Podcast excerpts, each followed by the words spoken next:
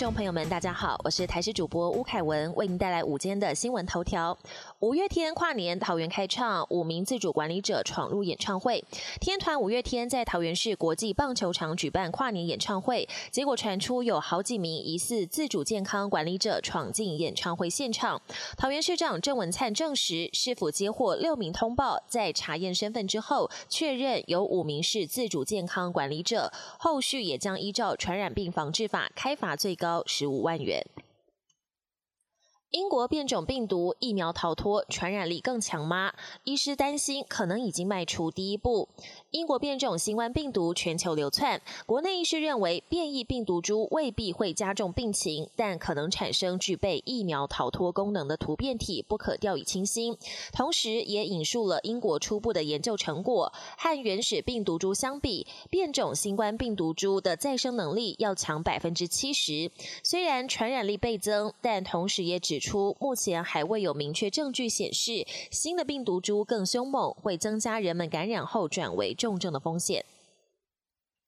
元旦首日车流北宜高凌晨开始塞车，受到疫情的影响，许多县市取消跨年活动或转为线上直播。交通部原本推测国道五号昨天会从早塞到晚，结果车流未如预期。高工局分析，可能是受到天气冷、疫情的疑虑等因素影响，降低民众出门的意愿。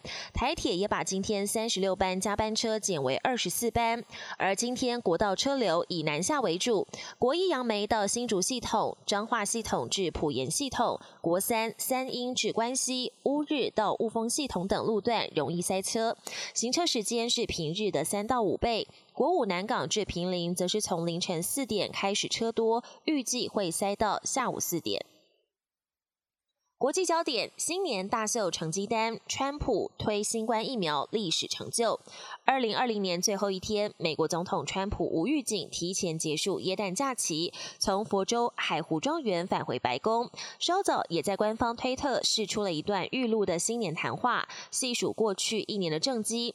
川普谈话中强调，美国推出新冠疫苗是历史性成就，对年初爆发疫情时美国提供大量呼吸器给各国也感到到十分骄傲，特别感谢美国医护人员和军方的付出。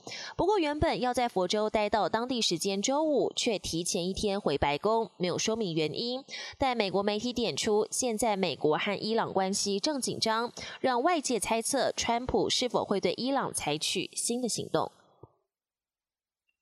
脱欧贸易协议今天生效，英国首相发表新年谈话。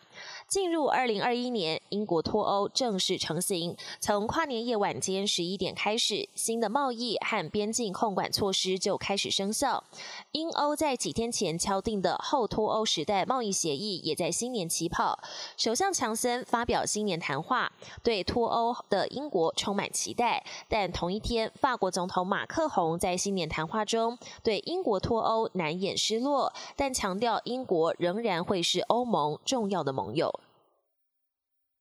迎二零二一年，伦敦没有跨年烟火，巴黎宵禁，街头冷清。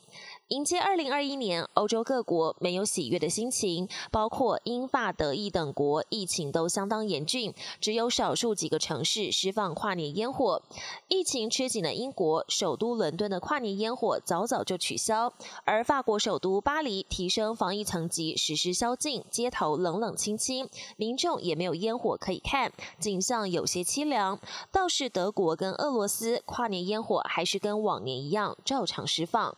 本节新闻由台视新闻制作，感谢您的收听。更多内容请锁定台视各界新闻与台视新闻 YouTube 频道。